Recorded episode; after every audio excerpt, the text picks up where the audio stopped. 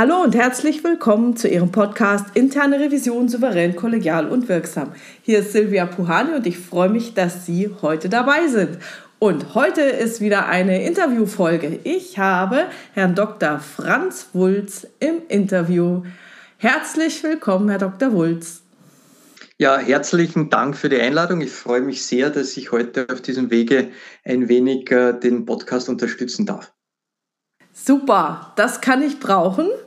Weiter so. Das finde ich schon mal ein, eine der besten Einleitungen, die ich jemals von einem Interviewpartner gehört habe. Danke. Dann stellen Sie sich doch den Zuhörern bitte kurz vor. Ja, mein Name ist äh, Franz Wulz. Ich bin Geschäftsführer der Campus Security and Training Group. Ähm, in unserer Gruppe befassen wir uns einerseits mit äh, hochwertigen Sicherheitslösungen wie der Unternehmenssicherheit, dazu gehört natürlich auch das Thema Wirtschaftskriminalität und im physischen Bereich der Personenschutz. Der zweite Baustein unseres Unternehmens ist, wir sind äh, zertifizierte Bildungsträger. Das heißt, im Leadership Management führen wir Lehrgänge speziell für Führungskräfte durch. Und äh, ja, das ist eigentlich so, was unsere Gruppe ausmacht. Zusammengefasst, äh, persönlich beschäftige ich mich als äh, Führungskraft seit über 20 Jahren also mit dem Thema Sicherheit und Leadership und sehe mich da ein wenig als Brückenbauer zwischen diesen zwei Gewerken.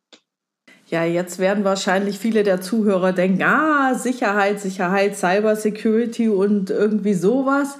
Das ist aber, glaube ich, nicht unbedingt Ihr Berührungspunkt zur internen Revision, sondern welche Berührungspunkte haben Sie denn mit der internen Revision?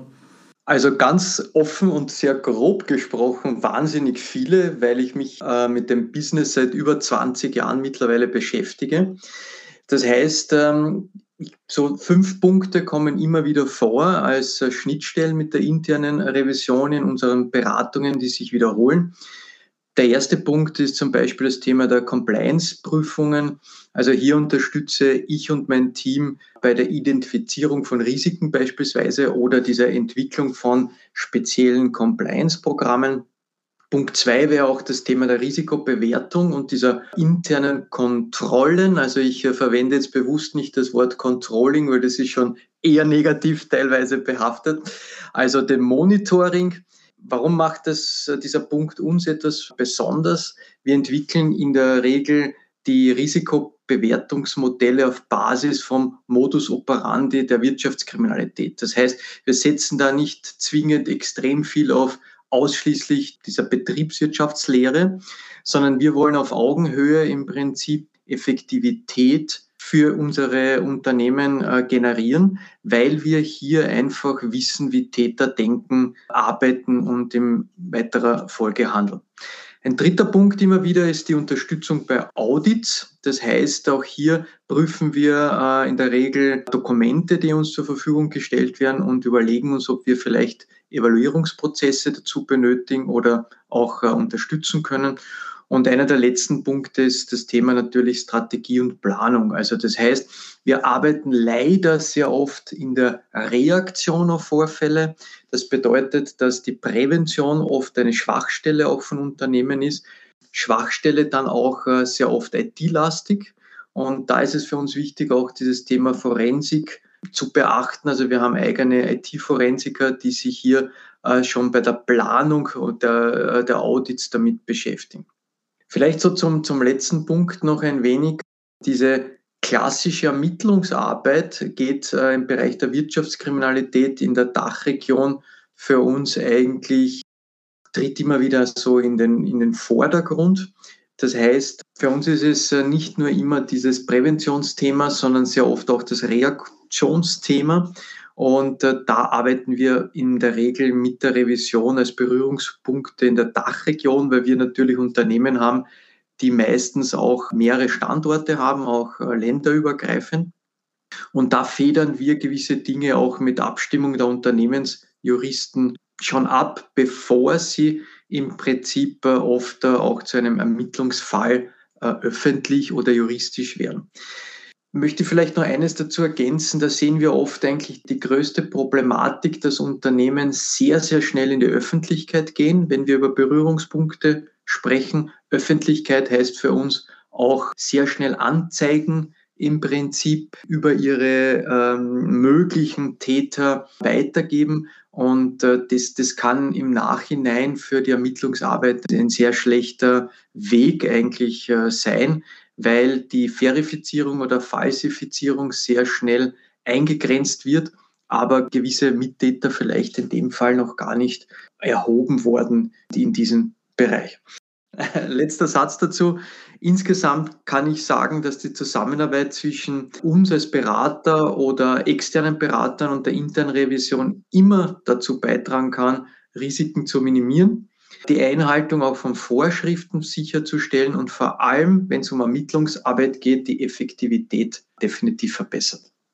Ja, also ich bin bei Wirtschaftskriminalität immer sehr auf der Hut, weil da muss man ja auch gewisse Fristen einhalten und sehr viele juristische Themen mit abdecken und sehr, sehr vorsichtig sein. Deswegen nehme ich an, Sie haben da auch die Profis im Hintergrund.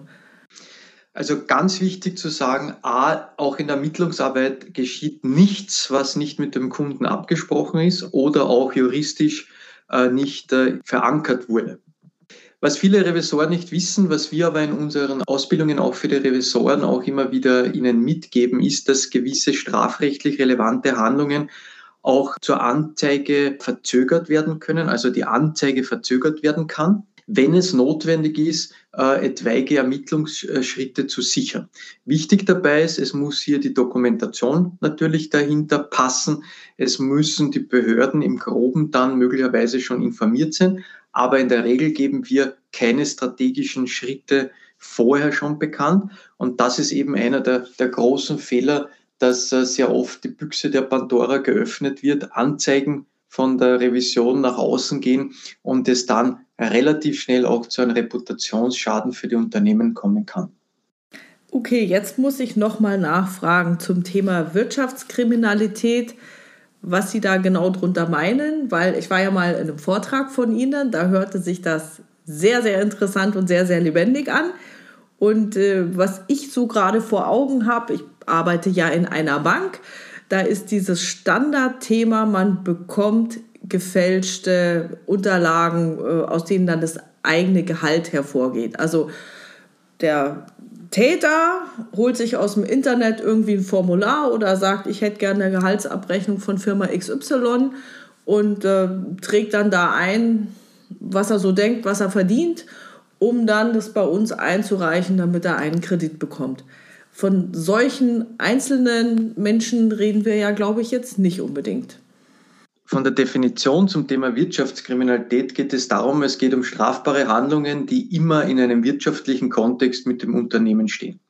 Das bedeutet tatsächlich, äh, kann man bis zum Kleindiebstahl im Unternehmen auch äh, schon herunterbrechen. Auch hier spricht man schon von Wirtschaftskriminalität. Natürlich äh, ist es immer so, dass es abhängig der Gefahr fürs Unternehmen, also auch schadensabhängig ist, inwieweit man jetzt der entsprechende interne und externe Ermittlungsschritte halt einleitet. Viele Themen können oft relativ schnell äh, entdeckt werden. Da gibt es äh, einen schönen Leitsatz, den wir immer dazu sagen, äh, suche den Feind im Schatten deiner Hütte. Das heißt, vieles beginnt natürlich im kleinsten Umfeld schon vom Unternehmen und das in Verbindung mit meinem Dark Leadership Thema ist natürlich so, dass es hier um fehlende Controlling-Maßnahmen oder ähnliches geht. Was Sie aber sagen, ist im Prinzip, dass diese Kleinstdelikte oft sehr klein beginnen und dann sukzessive aber immer mehr werden und teilweise zur Selbstverständlichkeit werden.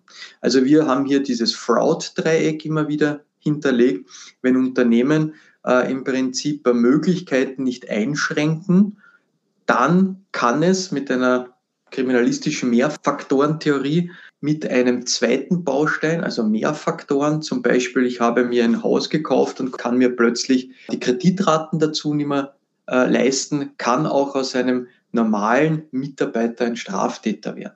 Das heißt, auf der einen Seite hat er ein Problem erkannt, das er sich äh, übernommen hat mit den Krediten vielleicht. Auf der anderen Seite haben die Unternehmer vielleicht diese Gelegenheit für den Kollegen oder für die Kollegin nicht entsprechend eingeschränkt dann kommt es so zu den ersten strafrechtlich relevanten Handlungen, um diese Lücke zu schließen. Und die Erkenntnis daraus, und das trifft fast zu 100 Prozent zu, wenn das nicht unterbunden wird, es wird dann sukzessive immer mehr und damit natürlich auch die Summe immer höher, also Schaden fürs Unternehmen und gleichzeitig aber auch die zeitlichen Abstände des Täters werden immer geringer. Okay. Ich glaube, das war schon eine super Überleitung in unser eigentliches Thema Dark Leadership. Von daher, was ist Dark Leadership? Ja, auch hier würde ich sehr gerne eine einheitliche Definition wiedergeben, gibt es aber nicht. Es umfasst im Allgemeinen Verhaltensweisen von Führungskräften, die im Groben auf Kosten anderer Menschen und natürlich auch äh, auf Kosten des Unternehmens erfolgen. Das heißt, Dark Leadership als einheitliche Definition ist nicht vorhanden. Man kann aber festhalten, dass wir über Persönlichkeiten sprechen, Leadership, also Persönlichkeiten in Führungsstrukturen, die alle diese dunkle Triade der Macht irgendwo widerspiegeln. Diese dunkle Triade der Macht spiegelt in der Regel drei Persönlichkeitsmerkmale wider. Das heißt, wir finden hier die Narzissten drinnen, wir finden die Machiavellisten drinnen und im ganz groben Kontext auch die Psychopathen. Und das alles in Führungspositionen. Was wir aber immer sagen müssen, wir alle haben Schatten, auch als Menschen, ja, also auch nicht zwingend nur als Führungskraft. Und wir alle haben aber eine, auch als Privatperson, eine dunkle Seite. Und der Unterschied in dem Dark Leadership zu dieser dunklen Seite ist, dass es hier um die Verantwortung der Führungskraft geht. Das heißt, was wir sehr oft tun, ist, dass wir Führung auch immer idealisieren und hier auch immer wieder diese dunkle Seite zulassen und hier auch oft erkennen, dass es die Controlling-Funktionen, die Controlling-Maßnahmen von obersten, mittleren bis zum untersten Management in der Gesamtunternehmensführung eigentlich oder grundsätzlich fehlen. Das heißt, Dark Leadership beschäftigt sich vorrangig im Bereich der Manipulation, die Führungskräfte durchführen. Das ist, sind zum Beispiel Werkzeuge der Kontrollmethodik, Werkzeuge der Einflussnahme dieser Führungskräfte und Werkzeuge dieser Dominanz. Könnten Sie ein paar Beispiele für fehlende Controlling-Maßnahmen benennen? Weil es, es, heißt ja immer, ah, IKS ist ja super wichtig, also internes Kontrollsystem. Aber was sind denn genau die Punkte, die Ihnen Schwierigkeiten bereiten? Oder wo Sie sagen, genau hier fehlen Kontrollmaßnahmen? Dark Leadership bezieht sich auf diese dunkle Seite vom Führungsverhalten. Und das heißt, dass wir sehr oft ähm, hier diese dunkle Seite schon von Beginn weg eigentlich zulassen. Wir sehen das und unterstützen das sehr stark auch im HR-Bereich. Das heißt, äh, speziell wenn äh, mittleres oder oberstes Management gesucht wird und hier auch ähm, neue Führungskräfte ins Unternehmen heranwachsen, beginnt das Ganze eigentlich schon beim Zugang ins Unternehmen. Das heißt, was werden Führungskräfte sehr oft machen, die jetzt äh, hier sich um einen Job bewerben? Sie werden durch ihren Narzissmus zeigen, wer sie sind. Sie werden versuchen, zu führen. Also sie werden auch äh, das Vis-à-vis -vis versuchen zu beeinflussen und sie werden auch versuchen, durch ihre psychopathischen Ansätze gewisse Dinge durchzusetzen. Und da sehen wir eigentlich sehr stark, dass die Manipulation eigentlich schon beim Eintritt oft in das Unternehmen passiert und diese Kontrollmethodik sehr oft schon bei der Aufnahme eigentlich in das Unternehmen vorherrscht oder vorherrscht. Äh, was dann sehr stark auch in weiterer Folge, wenn die Unternehmer, Unternehmerinnen hier äh, Führungskräfte im Unternehmen haben, sich hier deutlich zeigt, ist, wenn sie einmal in dieser Führungsposition sind und sie, sie haben Teile dieser dunklen Triade praktisch äh, sehr stark ausgeprägt. Also zum Beispiel nehmen wir hier das Thema Manipulation.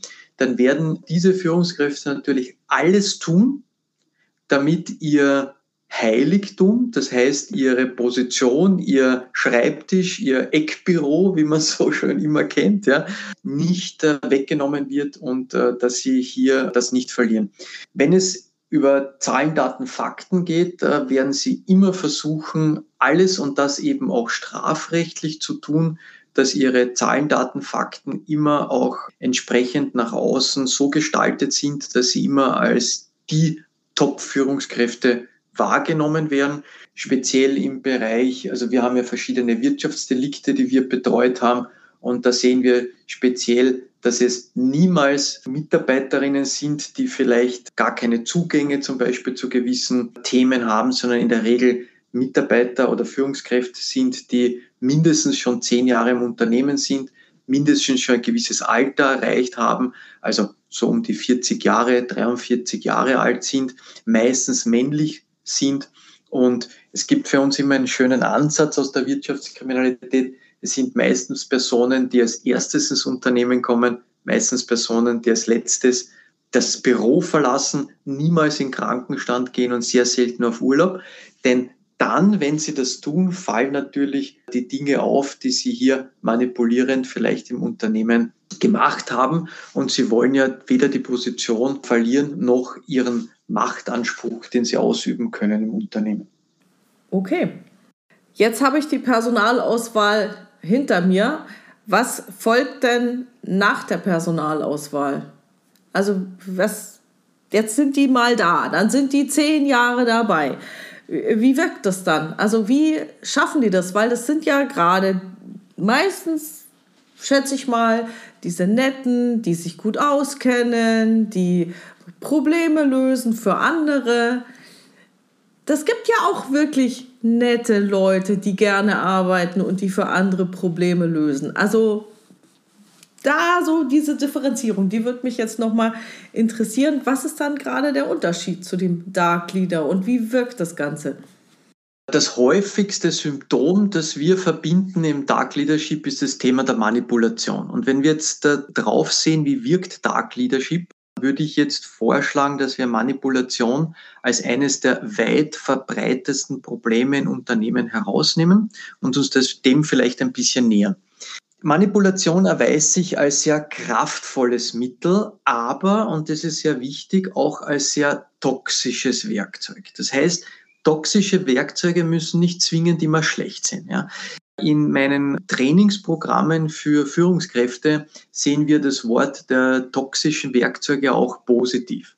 Wenn ich heute über Charisma oder charismatische Führungskräfte spreche, dann brauchen sie auch diese toxischen Werkzeuge, um Generationen der Mitarbeiterinnen und Mitarbeiter für sich gewinnen zu können und damit eben auch Erfolg fürs Unternehmen nachzuweisen.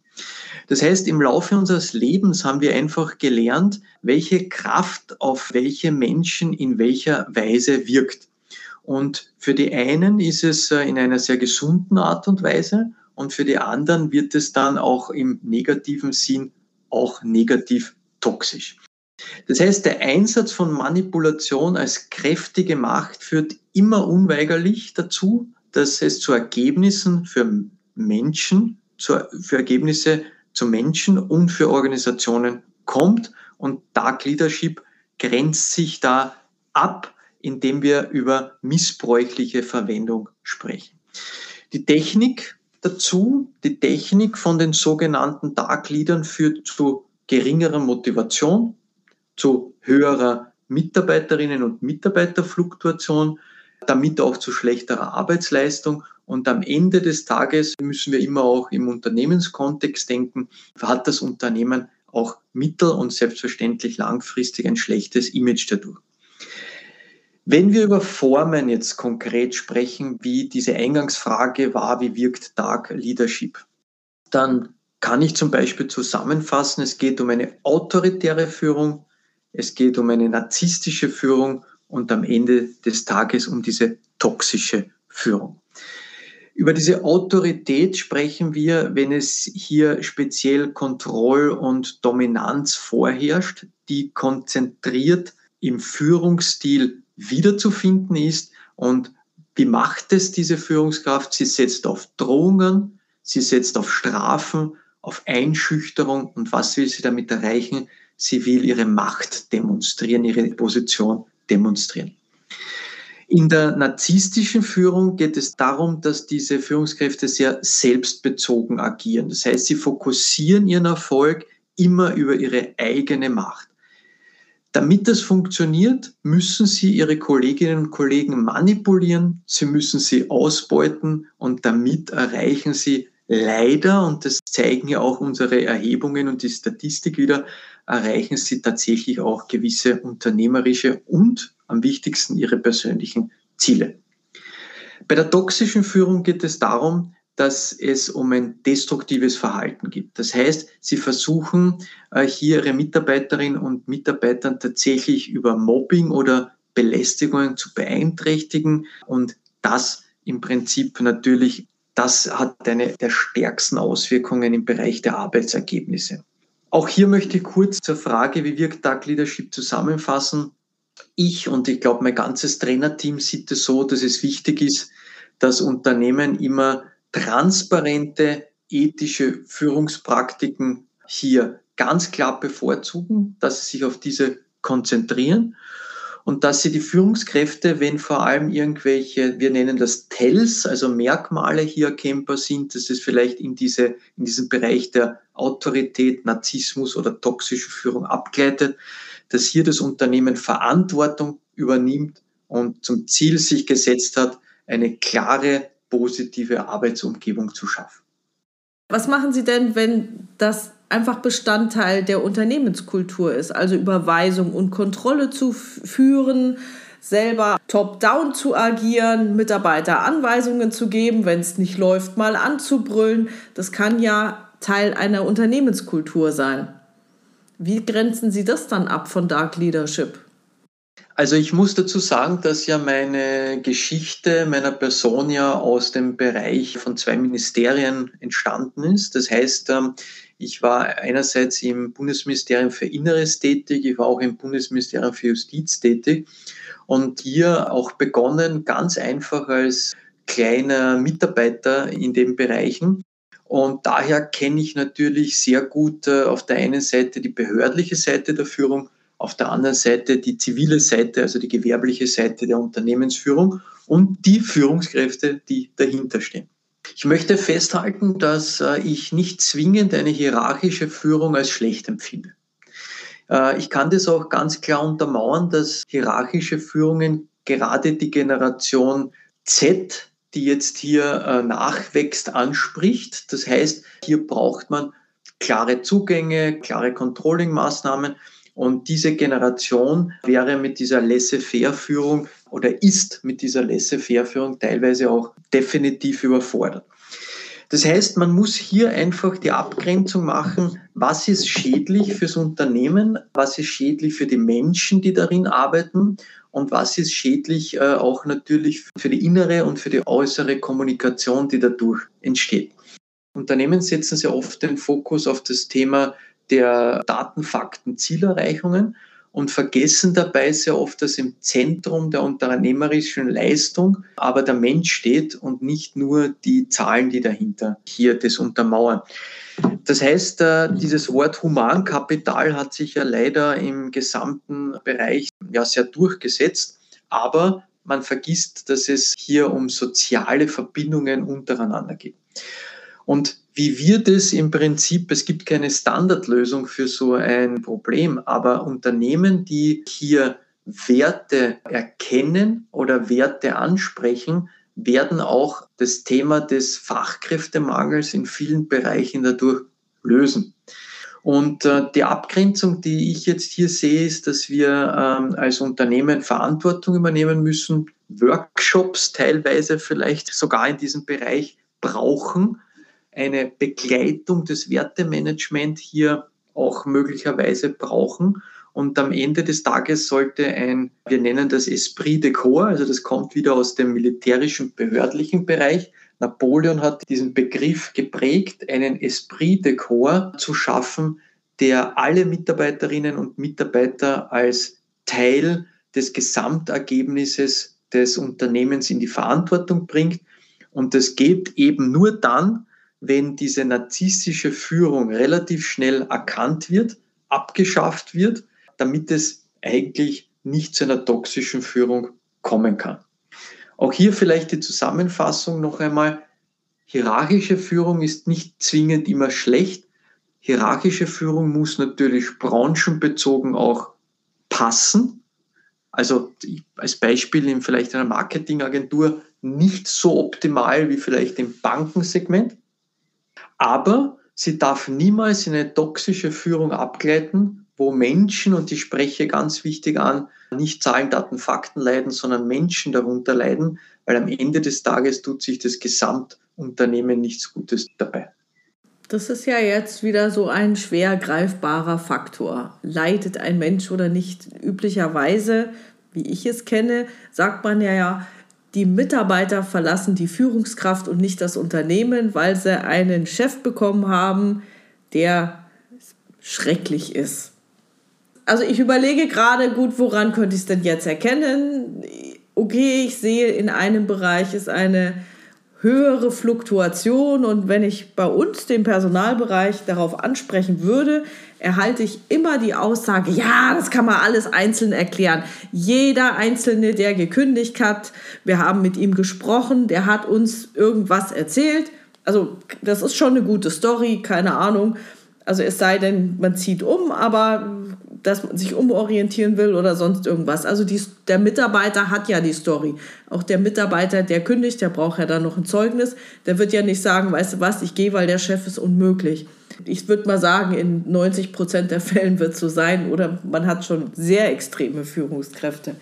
Deswegen frage ich mich so, was sind denn die Indizien dafür? Also wie kann ein Unternehmen das denn erkennen, ob da eine toxische Führungskraft am Werk ist, wenn sie denn mal eingestellt ist?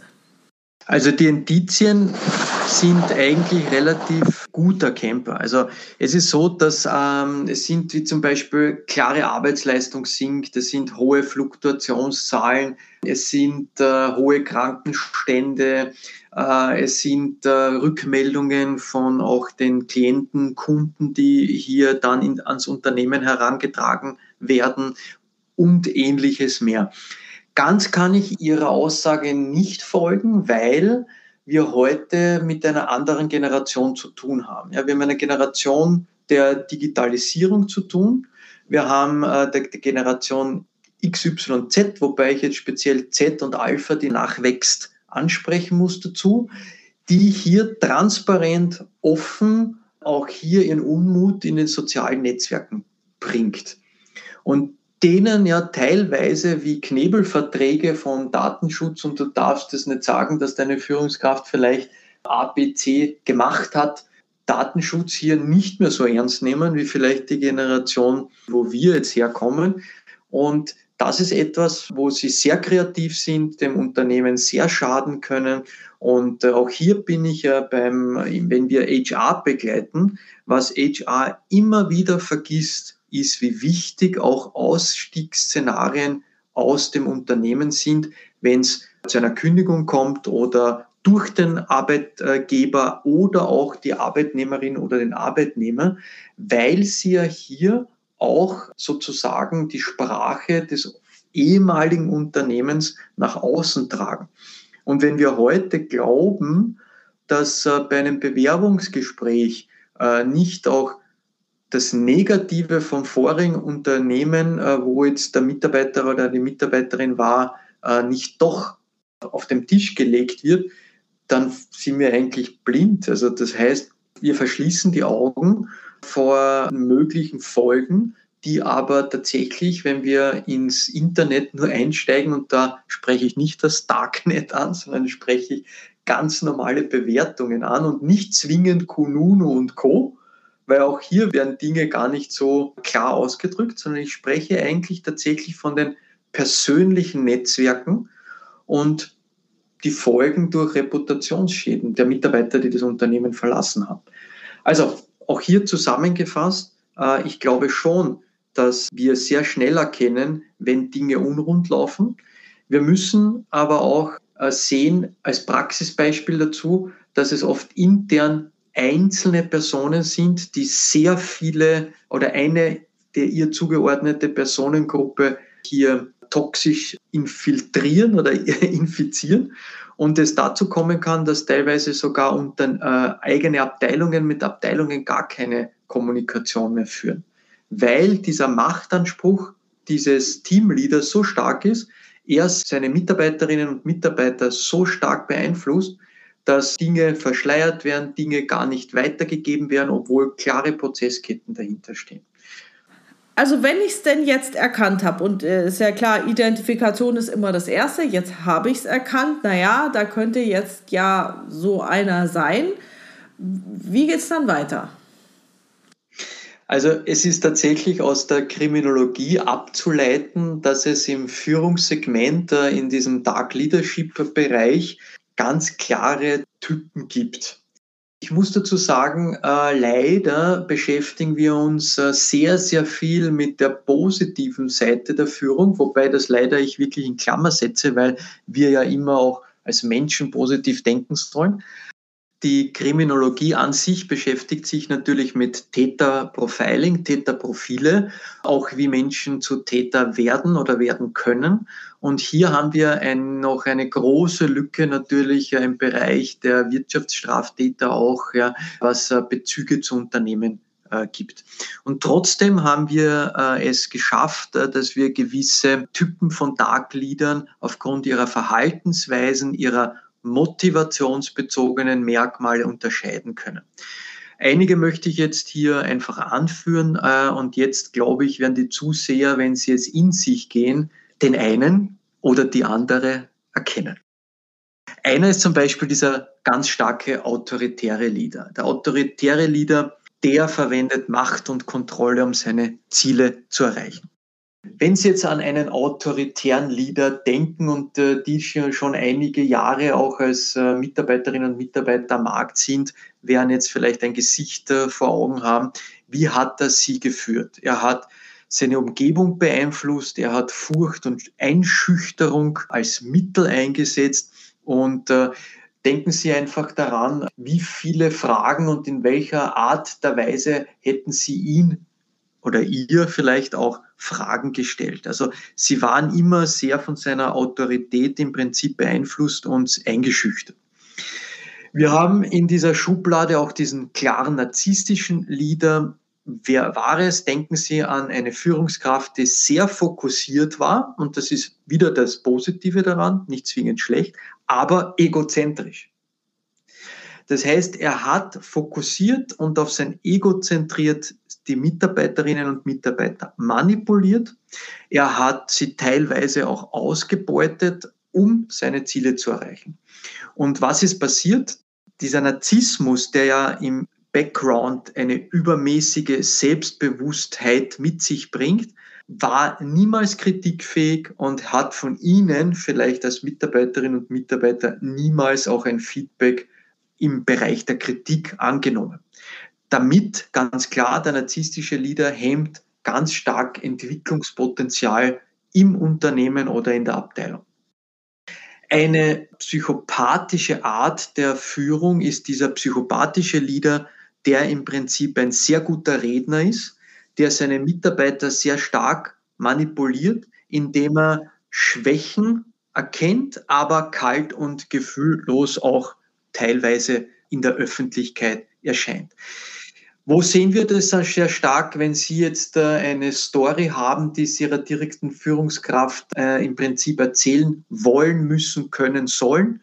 Und er zeigt hier absolut keine Empathie dazu. Ja, wenn Sie jetzt zum Beispiel einen privaten Krankheitsfall haben und Sie brauchen hier dazu eine Entscheidung, Freitage, was auch immer, er wird hier immer ganz klar keine Empathie zeigen und wird eigentlich nur sachlich reagieren. Eine sehr, sehr starke Form, die leider am Markt auch wirklich zu finden ist, ist dieser passiv-aggressive Leader. Das heißt, diese Art der Führungskraft, der passiv-aggressiv äh, agiert, verbirgt sich hinter einer Fassade, die sehr schwer am Anfang erkennbar ist. Wie erkennen wir diese passiv-aggressiven Führungskräfte? Sie haben eine tolle Leistung gebracht, sie haben einen neuen Kunden gewonnen, sie läuten ihre Glocke im Büro, haha, wir haben einen neuen Kunden und er herabwürdigt ihre Leistung, um seine Macht zu demonstrieren. Und einer der letzten vielleicht noch im Kontext gibt es auch leider, das ist dieser tyrannische Leader, diese tyrannische Führungskraft, der extrem kontrollierend ist und immer Loyalität von allen seinen Mitarbeiterinnen und Mitarbeitern einfordert er sehr diszipliniert selbst ist, aber wenn Sie nur einen Zentimeter abweichen von seinen Erwartungshaltungen, sofort in die Bestrafung geht. Dieser tyrannische Leader, diese tyrannische Führungskraft ist damit sehr impulsiv. Also auch hier werden wahrscheinlich Menschen einfallen, die von 0 auf 100 extrem dann auch in der Führungsarbeit impulsiv reagieren und das Ganze die Umgebung aber durch Unsicherheit und Angst im Prinzip hindert, also Ergebnisse zu liefern.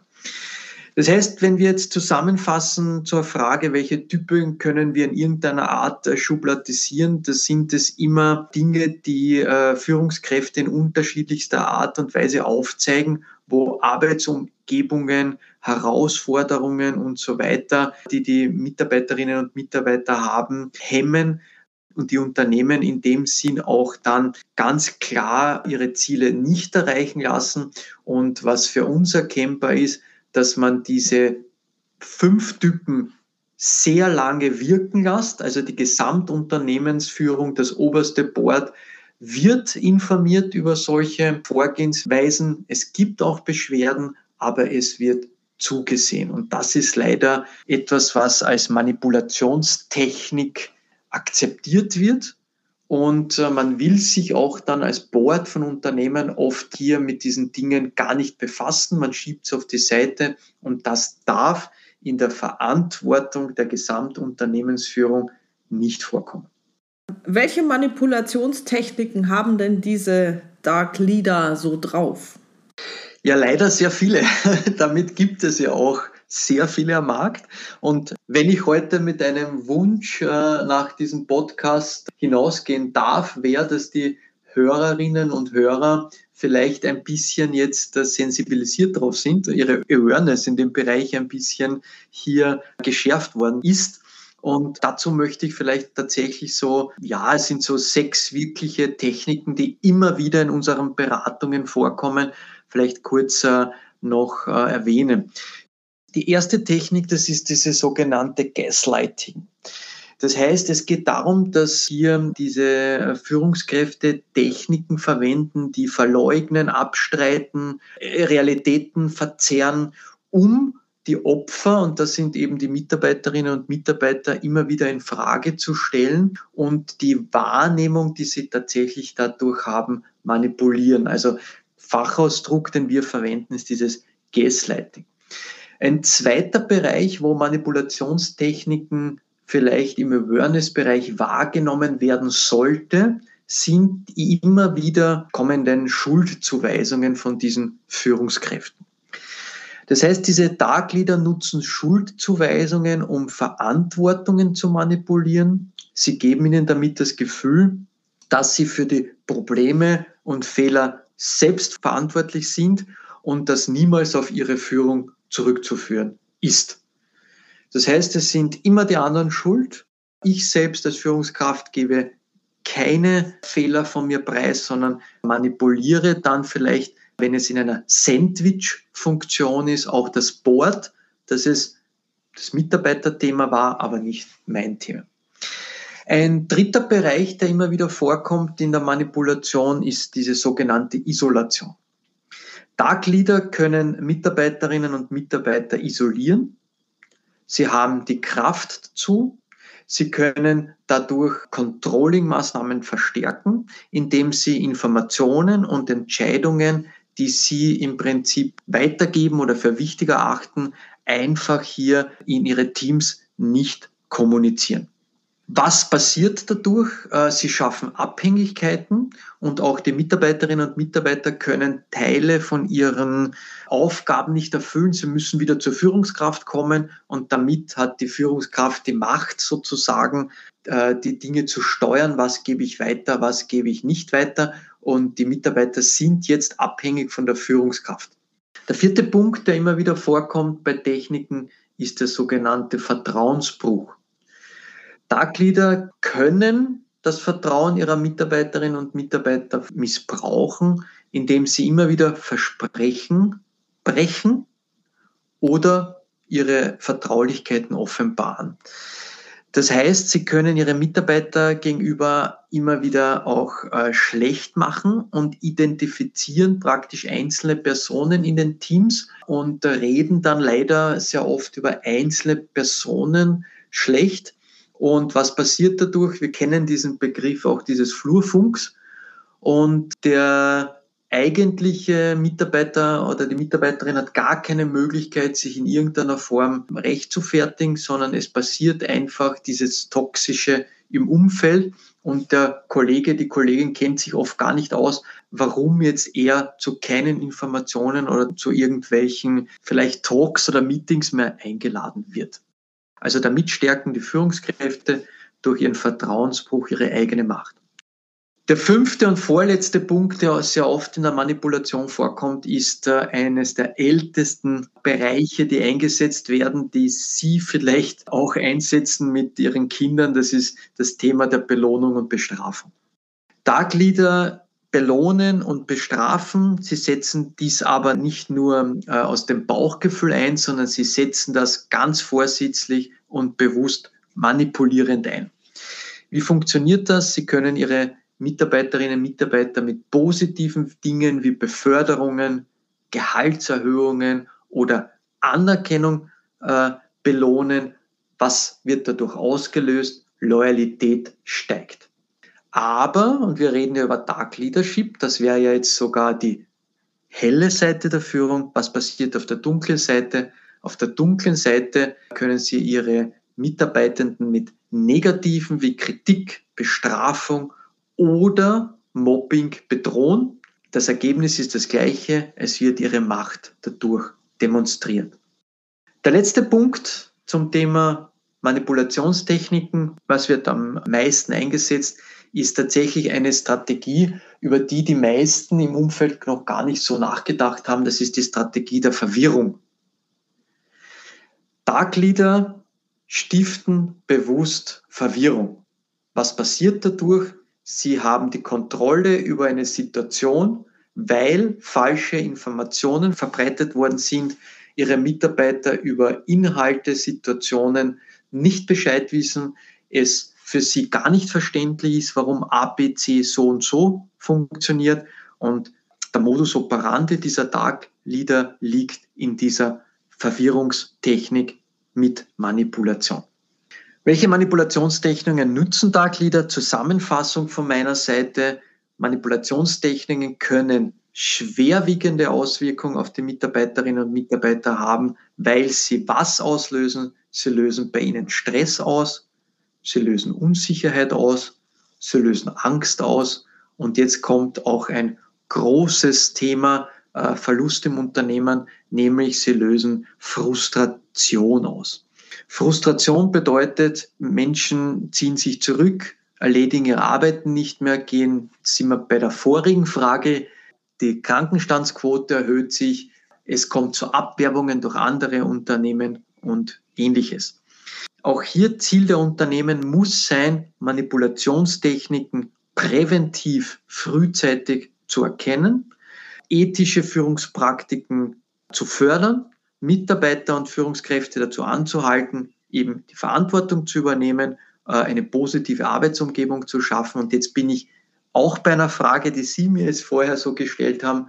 Und Verantwortung zu übernehmen heißt auch tatsächlich zu melden und nicht zu akzeptieren. Wenn mir etwas auffällt, was in die Richtung geht, ist es zu melden. Und im Worst Case möchte ich noch etwas ganz Wichtiges erwähnen. Kriminalpsychologe Professor Haller spricht als einer der wenigen über das Thema Amoklagen in Unternehmen. Und Amoklagen beruhen in der Regel auf zwei Punkten. Das eine ist langjährige Kränkungen und dazu gehört auch die Kränkung durch Führungskräfte. Und der zweite Punkt ist Zugriff auf Waffen. Und wenn wir jetzt die Medien der letzten Zeit ansehen, sehen wir leider auch in Unternehmen, wo wir niemals damit gerechnet haben, dass es hier zu schwerwiegenden Folgen eben Amoklagen kommen kann oder gekommen ist. Haben Sie da ein Beispiel dafür? Ich habe da jetzt gerade nichts im Kopf. Als Beispiel kann ich zwei Dinge nennen. Das eine äh, ist zum Beispiel eine Amoklage vor einiger Zeit in einem Spannplattenwerk in der Schweizer Idylle, wo man niemals gedacht hat, dass so etwas vorkommt. Äh, Mitarbeiter wurde, wurde über lange Jahre von seiner Führungskraft gekränkt, war in dem Sinn auch reglementierter Waffenträger oder hatte auch legal eine Waffe besessen und kam in der Früh und äh, erschoss leider zwei Menschen im Unternehmen. Kürzlich Amoklage Mercedes-Benz-Werk, zwei Todesopfer. Mitarbeiter betritt das Unternehmen und erschießt zwei Menschen. Gut, jetzt nehmen wir mal an, die interne Revision hat anhand dieser Kriterien, die sie gerade genannt hat, toxische Führungskräfte oder Dark-Leader identifiziert. Was ist dann die weitere Rolle der internen Revision aus Ihrer Sicht? Also dazu muss ich ähm, gratulieren, wenn Sie die identifiziert haben und bereits die nächsten Schritte überlegen, weil das ist einmal der wichtigste Schritt und das nicht einfach laufen lassen. Ja, also das muss man jetzt einmal ganz klar sagen. Deswegen wäre so für die interne Revision ganz wichtig. Also wir machen hier, arbeiten sehr stark in der Prävention mit der internen Revision und geben dann eigentlich klare Regelungen und Standards vor, wo ich jetzt so ein paar Auszüge daraus geben kann. Also wie ist der Praxisablauf? Äh, wir haben hier Workshops mit der internen Revision. Wenn jetzt äh, hier auch Mitarbeiterinnen oder Mitarbeiter zur internen Revision kommen oder selbst erkannt wird, gibt es so ein paar klare Praxisansätze. Das heißt, der erste Punkt für uns, wenn es zu einer Identifizierung von toxisch agierenden Führungskräften kommt, wäre das Wichtigste, wer schreibt, der bleibt, ist die Berichterstattung. Das heißt, für die interne Revision muss diese Beobachtung der Geschäftsleitung oder dem Vorstand gemeldet werden. Das ist auch arbeitsrechtlich ein ganz, ganz äh, essentieller Punkt, auch wenn wir natürlich wissen, dass manchmal das negiert wird oder wenig passiert. Aber die Meldung, melden macht frei, ist von der Berichterstattung einmal der erste wichtige Schritt. Was wir hier empfehlen, und das kommt aus unseren Workshops dann eigentlich ganz klar raus, dass aber nicht nur das Aufzeigen wichtig ist in der Meldungslegung, sondern vielleicht auch schon eine gewisse Empfehlung der Unternehmensleitung abgegeben wird, wie können wir mit dieser Situation umgehen.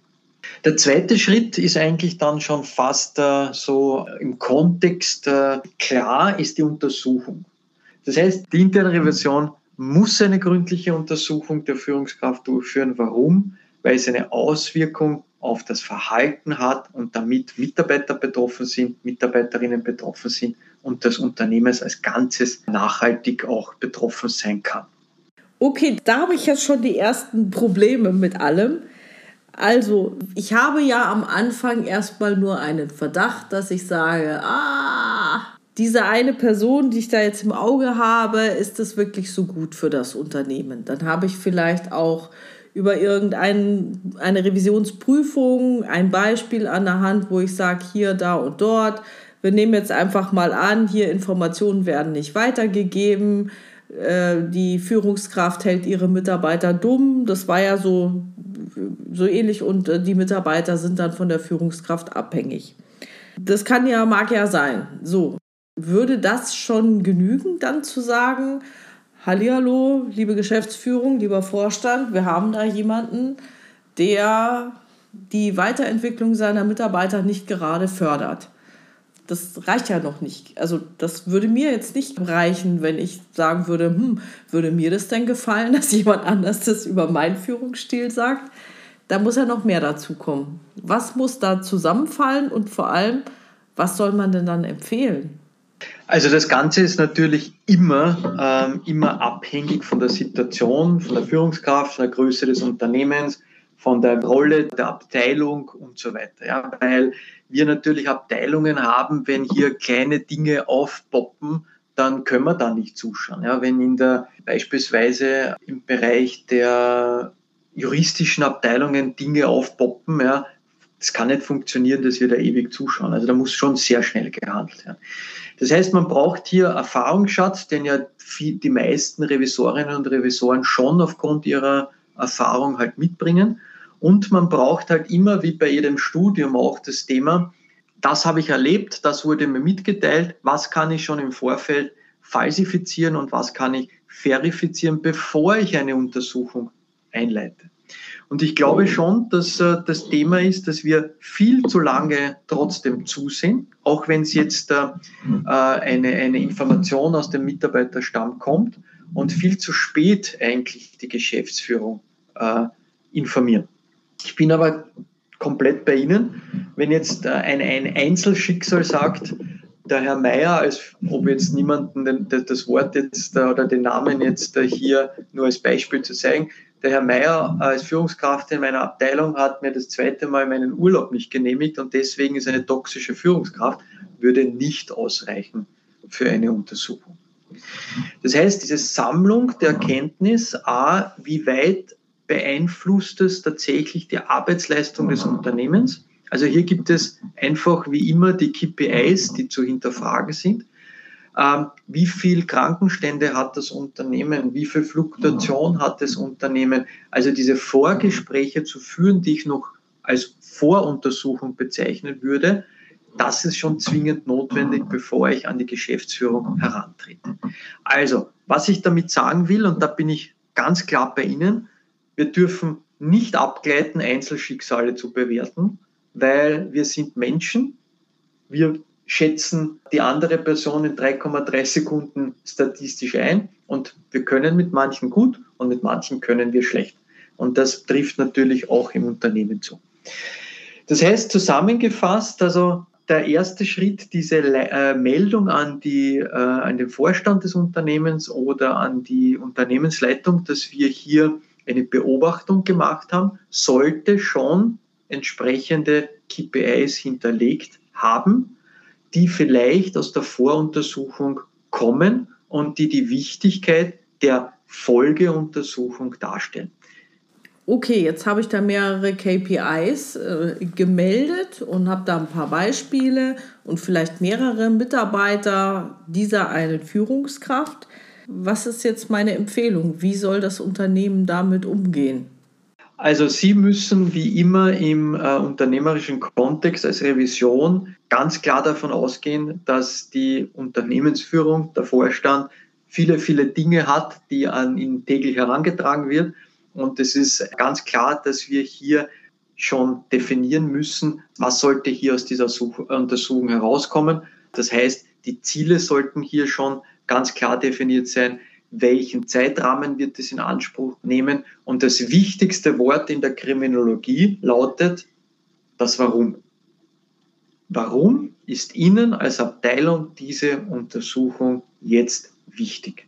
Und danach ist es natürlich so, das ist ein Fehler aus unserer Sicht, aus unseren Workshops der meisten Revisoren und Revisorinnen, ohne jemanden jetzt persönlich hier angreifen zu wollen, auch diese Meldungslegung wird immer viel zu massiv, viel zu übertrieben und viel zu lang dargestellt. Das heißt, aus unserer Sicht ist diese Voruntersuchung mit der Berichterstattung so abzugeben, dass wir sagen, wir haben einen Verdacht, der begründet sich aus den und den Gründen dieser Schaden wird dadurch entstehen, den wir äh, haben, wenn wir hier keinen weiteren Schritt gehen, also die Untersuchung selbst. Und daher, das ist das Warum, daher ist es notwendig, jetzt Schritt ABC einzuleiten. Und in der Form werden wir in zeitnah Ihnen, wie auch immer, die Rückmeldung geben. Hier ist für uns auch äh, aus der Praxis erkennbar, dass wir diesen Kreis der Wissenden sehr klein halten müssen dabei. Also auch hier verweisen wir oder wenn wir so einen Workshop haben mit Revisorinnen und Revisoren, immer darauf zu sagen, auch der Vorstand, auch die Geschäftsführung, Geschäftsleitung ist so in Kenntnis zu setzen, dass der Kreis, der jetzt hier die Voruntersuchung gemeinsam bespricht, auch in diesem internen Kreis so bleibt und dass es keine weiteren Informationen nach außen dringen.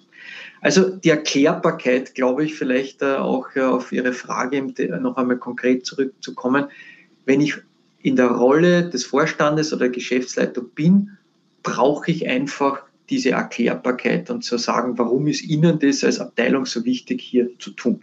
Und das müssen Sie halt können. Ja? Also Sie müssen hier als Kriminalist arbeiten und sagen, wir werten nicht, sondern wir haben die und die Marker, die Tells, wir verifizieren oder falsifizieren das jetzt in dieser Woche und liefern das Ergebnis ab. Okay, also gut, bei uns läuft das dann noch unterhalb des Vorstands. Da setzen sich verschiedene Leute zusammen, also Leiter Personal, Leiter Compliance, Leiter interne Revision. Wir setzen uns zusammen, stellen den Fall vor, wie er hochgekommen ist. Das wird sehr früh gemacht, wenn er so hochkommt. Und dann wird besprochen, okay, in welche Richtung machen wir was weiter, was machen wir und dann unterhalten wir uns darüber. Das ist aber niemals im Bereich Dark Leadership. Also sage ich jetzt mal so, ich kenne da nichts zum Thema Dark Leadership, weil ich diese Übergänge sehr, sehr fließend halte. Gerade der internen Revision wird dann vielleicht vorgeworfen, ah ja, dann war der vielleicht nicht nett bei einer Prüfung die andere Führungskraft und dann will man dem jetzt nochmal eine reinwürgen oder sonst irgendwie sowas. Das sehe ich sehr problematisch. Das ist jetzt nicht einfach.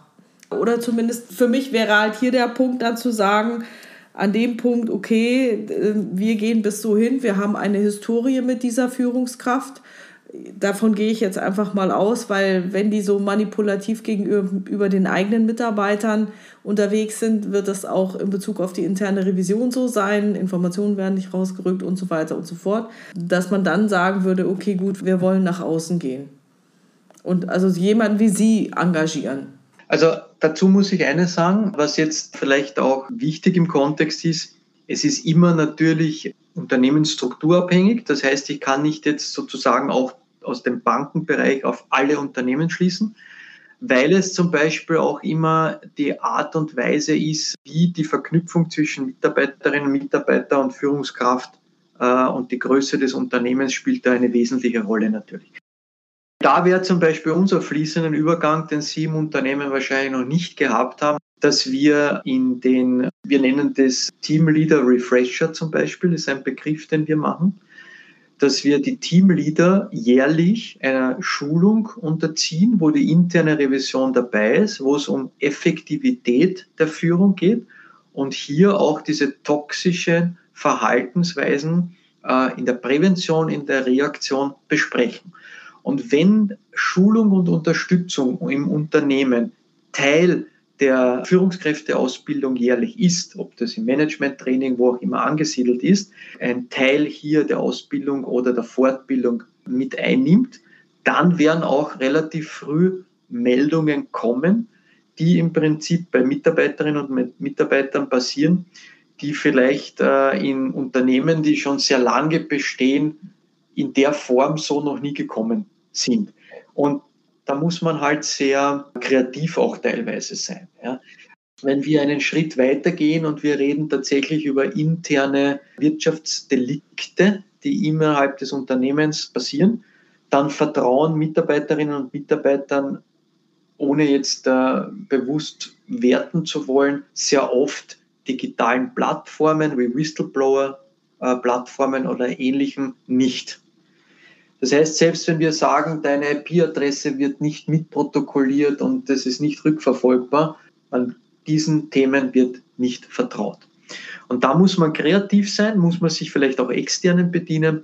Und in dem Vortrag, wo Sie bei mir waren, habe ich auch das einmal kurz erwähnt.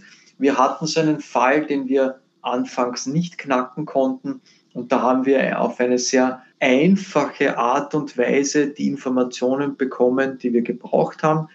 Wir haben die Mitarbeiter informiert, dass in den WC-Anlagen, wo es natürlich weder eine Kameraüberwachung noch ähnliches gibt, haben wir weiße Postkästen montiert und haben die Mitarbeiter und Mitarbeiterinnen äh, ersucht, gewisse Hinweise zu dem Fall tatsächlich handschriftlich in diese Postkästen zu werfen.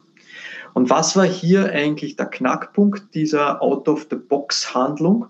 dass Mitarbeiter oder Mitarbeiterinnen vielleicht zu Hause von irgendjemandem eine Information aufschreiben haben lassen, natürlich einen intimen Rahmen hier gehabt haben, nämlich äh, die WC-Anlagen und diese Informationen dann guten Gewissens in diese Postkästen geworfen haben, die am Ende des Tages äh, tatsächlich, habt ihr schon heute einmal erwähnt, suche den Feind im Schatten deiner Hütte, Hütte, eine Führungskraft identifiziert hat, die eben genau diese toxischen Sachen alle wiedergespiegelt haben, die jahrelang ihre Mitarbeiterinnen und Mitarbeiter äh, so geführt hat, dass sie manipulierend agiert hat, verschiedene ähm, Informationen nicht preisgegeben hat und am Ende des Tages aber der Fall schon hier war, nämlich eine große Schädigung des Unternehmens. Und jetzt schon ganz klar nachvollziehbar, es war tatsächlich die oberste Führungskraft dieser Abteilung, die auch für die Schädigung verantwortlich war. Ja, ja gut, also diese Whistleblowing und an wen läuft die Information, das ist natürlich immer eine Schwierigkeit. Okay, Voraussetzung für unser ganzes Gespräch war ja eine strafbare Handlung. Sprich, ich muss ja irgendeinen Schaden haben. Wenn dieser Schaden jetzt aber noch nicht richtig quantifiziert werden kann, weil ich sage, ja gut, dann sind die Mitarbeiter halt nicht motiviert, doofe Mitarbeiter, die Mitarbeiter sind schuld. Wie komme ich denn aus dieser Nummer raus? Also wir sagen jetzt mal, da ist jetzt nicht unbedingt x Millionen Euro weg, sondern wir haben diesen Fall, naja gut, so wie der mit seinen Mitarbeitern umgeht, ist es jetzt nicht so toll. Der ein oder andere hat sich beschwert, vielleicht auch ein vertrauliches Gespräch mit einzelnen Revisoren geführt und gesagt, Mensch, wie ist denn der drauf? Da reicht es ja noch nicht. Es ist ja noch nicht die strafbare Handlung, obwohl es dem Unternehmen natürlich nicht gut tut. Ja, Sie sind halt sehr in Ihrer Rolle der Revisorin und Sie sind äh, noch nicht so in der Rolle des, ähm, sage ich bewusst einmal, äh, Kriminologen, Kriminalisten, Ermittler. Und da sehen wir jetzt so, also sehe ich jetzt sehr stark in unserer äh, Diskussion den Unterschied äh, zu vielleicht externen Fachexperten. Das heißt, wir sehen ja, dass die Prävention ja der Erfolgsfaktor ist von Unternehmen und Revisoren, wenn ich jetzt wieder auf ihre Berufsgruppe zurückkomme, sollen ja nicht den Täter finden, sie sollen ja Verbrechen verhindern. Das wäre ja der Ansatz. Und Verbrechen verhindern, egal in welcher Form, beginnt mit der Prävention. Und das, was Sie jetzt sagen, äh, ist ganz, ganz klar für uns nachvollziehbar und das möchte ich auch betonen. Es ist, äh, die interne Revision hat auch nicht immer die Befugnis, einfach eine Maßnahme gegen eine toxische Führung zu ergreifen. Das würde gar nicht funktionieren. Weil, noch einmal wichtiges Wort, wir reden in einigen Fällen über Einzelschicksale, und äh, vielleicht nur einzelne Mitarbeiter, die sich jetzt über jemanden beschweren oder Falschaussagen bewusst, also auch Mitarbeiter haben ja auch toxische äh, oder eine dunkle Seite bewusst streuen. Und da ist es vielleicht wichtig, tatsächlich mehr auch auf externe Experten zurückzugreifen und zu sagen, äh, ich habe ja noch gar keine strafrechtlich relevante Handlung, ich habe nur einen Anfangsverdacht, wie gehe ich damit um? Welche weiteren Schritte können wir tun, um noch einmal das zu verifizieren oder diesen Anfangsverdacht zu falsifizieren. Und deswegen ist es schon so wichtig, dass die internen Revision einen Beitrag dazu leistet, diesen Anfangsverdacht zu identifizieren, auch wenn er sich vielleicht in späterer Folge gar nicht verifizieren lässt. Aber es gibt dann, also die strafbare Handlung gar nicht entsteht. Aber Ganz eingangs von diesem Podcast habe ich gesagt, dass wir viel zu viel in der Reaktion arbeiten und das hat mir jetzt auch diese Frage von Ihnen gezeigt, aber viel zu wenig eigentlich in der Prävention arbeiten. Ja. Genau, und in der Prävention, die setzt aber doch voraus, dass ich diese, ich weiß jetzt nicht mehr, wie Sie es genau genannt haben, diese ethischen Führungsgrundsätze im Unternehmen vertrete und sage, so wollen wir miteinander umgehen und keine Ahnung, meistens ist ja so, wenn das gesprochene Wort oder niedergeschriebene Wort ist ja eigentlich nicht das, was wirkt, sondern das gelebte Verhalten, das sich dann in der Praxis zeigt. Da gibt es bestimmt eine gewisse Konsistenz innerhalb des Unternehmens, wie es ist. Und dann wäre halt natürlich die Frage, okay, von diesem Basislevel aus, gibt es da Einzelne, die rausfallen oder können wir uns auf dieses Level auch committen? Dass auch klar gesagt wird, das ist das, was wir erwarten von unseren Führungskräften. Ja, und da muss ich sagen, das funktioniert bei unseren Klienten aus dem Grund sehr gut, weil sie irgendwann genau bei dem Punkt sind, den sie jetzt eigentlich sehr konkret vielleicht selbst erleben in ihrem Unternehmen möglicherweise oder jetzt angesprochen haben. Und das geht bei uns über das Thema Schulungsmaßnahmen, wo wir genau diese Schnittstellen, und das geht leider in so einem Podcast nicht, aber diese Schnittstellen im Prinzip zusammenbringen und da gehört auch die Geschäftsleitung in dieser Form dazu und sagen, wie kann die Revision oder die Verantwortungsträger solche Dark Leader erkennen? Und vielleicht darf ich da gleich an diese Frage anschließen, wie kann die interne Revision sowas erkennen und damit umgehen? Und da würde ich das sogar nicht nur dieses Kann-Wort sogar wegnehmen, sondern wie muss die interne Revision so etwas erkennen? Wie müssen diese Schnittstellen, diese Verhaltensweisen verstehen? Und vor allem, wo muss Verantwortung übernommen werden? Wenn wir Beratungen und Erhebungen bei unseren Klienten durchführen, dann zeichnet sich in den letzten Jahren immer das eine ab, dass es Manipulation gibt, dass es toxisches Verhalten gibt und dass am Ende des Tages das Problem darin liegt, dass das Unternehmen auch in ihren Gewinnen etc. darunter leidet. Und die Folgen dieser Führungsarbeit sind damit vielleicht noch einmal zusammengefasst immer nachhaltig schädlich, sowohl für die Menschen als auch für das Unternehmen selbst. Und wir reden daher nicht nur von diesen psychologischen Schäden, weil es toxisch heißt einfach, dass die Mitarbeiterin, der Mitarbeiter diese Themen mit nach Hause nimmt, ganz klar, sondern es geht auch um wirtschaftliche Schäden. Und jetzt bin ich bei der Revision und bei der Prävention. Für uns ist es wichtig, wenn wir gemeinsam einen Schritt gehen, auch mit Revisorinnen und Revisoren, muss das Teil der Unternehmenskultur sein, dass wir das ansprechen dürfen. Dass wir Ehrlichkeit und Integrität auch bei unseren Führungskräften haben wollen. Das geschieht, das klingt jetzt vielleicht für, auch für die Zuhörer manchmal so als ja, die Märchenpolizei ja, in, der, in der Revision. Aber wir brauchen eine Kultur der offenen Kommunikation, Atmosphäre und Wertschätzung, wenn wir solche Verhaltensweisen einschränken wollen oder wegbekommen wollen aus dem Unternehmen. Manipulative Techniken sind effektiv, aber nur für den Manipulierenden. Das muss uns ganz, ganz klar sein. Das heißt, wir brauchen daher auch die Mitarbeiterinnen und Mitarbeiter, die uns entsprechend Meldungslegungen dazu geben. Und das heißt, wir brauchen eine Art und Weise der offenen Kommunikation, weil die persönlich Betroffenen, die dabei sind, sind im Prinzip durch diesen toxischen Einsatz der Führungskräfte natürlich immer Stress ausgesetzt. Sie haben Angst und was uns natürlich als auch sehr oft begegnet, ist äh, das Gefühl der Schockstarre, das Gefühl der Ohnmacht und sie wissen nicht, was sie jetzt tun sollen. Und da braucht man diese, diesen Brückenbauer. Sie wissen nicht, was man tun sollen. Sie haben die Führungskraft und der, die Brücke dazu wäre eigentlich die Revision. Dass Dark Leader immer schwer zu erkennen sind und dass sie das oft geschickt verstecken, ist natürlich, also die Absichten, die wahren Absichten dahinter ist natürlich selbstredend. Ja.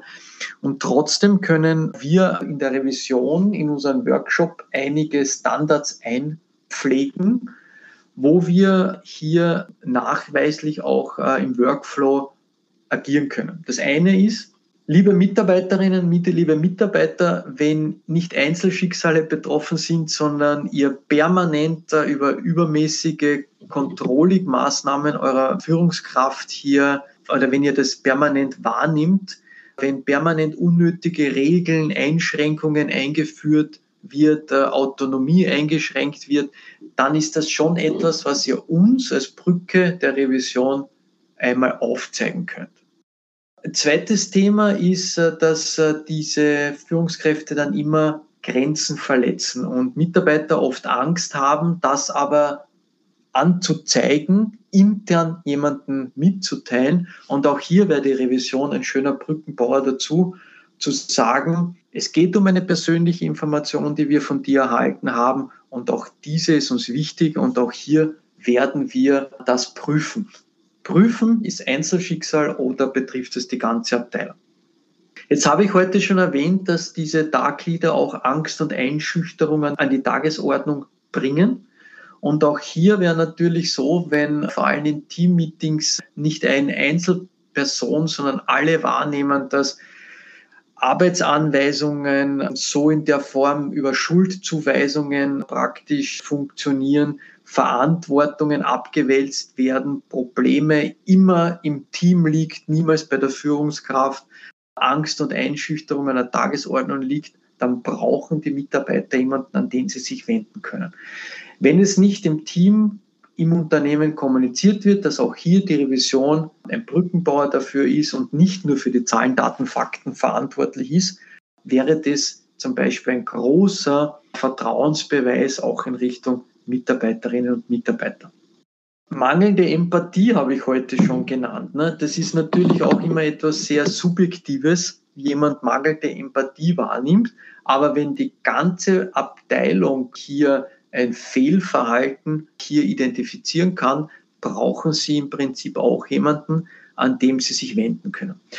Und für uns, und das ist jetzt hier sehr in kurzen äh, äh, Sätzen eigentlich zusammengefasst, wir müssen es schaffen, in unseren Workflows auch mit der Revision diese Brücke zu bauen, dass äh, Mitarbeiterinnen und Mitarbeiter auch hier merken, ich kann Hilfe in Anspruch nehmen, auch wenn mir nur Gehör geschenkt wird und nicht immer, und dann schließe ich schon eigentlich diese Eingangsfrage, nicht immer am Ende auch ein strafrechtliche, relevante Handlung sofort erkennbar dazu ist.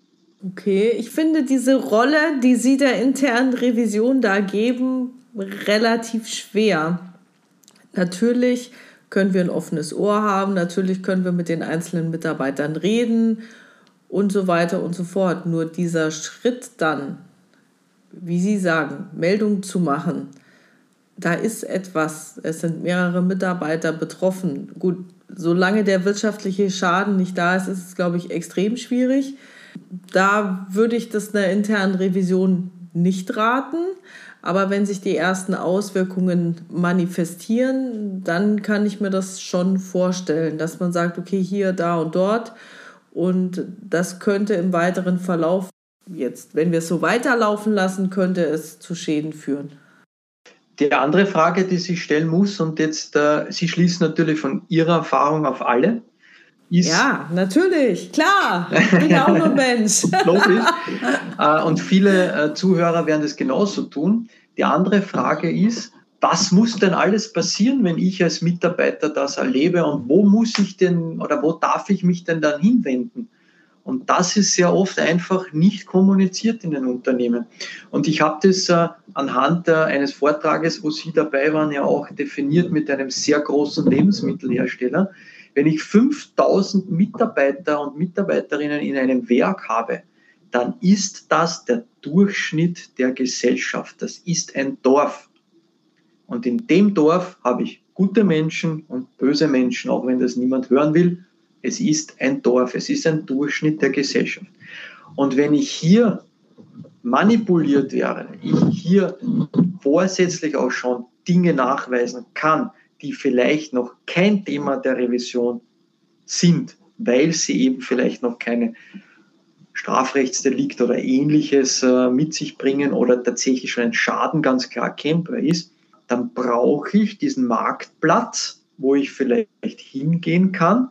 Und was passiert am Marktplatz? Ich erzähle es plötzlich irgendwelchen Leuten, nämlich den anderen Teammitgliedern oder sogar anderen Abteilungen, wie schlecht ich behandelt werde, weil ich keinen Ansprechpartner habe, wo ich als erster vielleicht hingehen kann.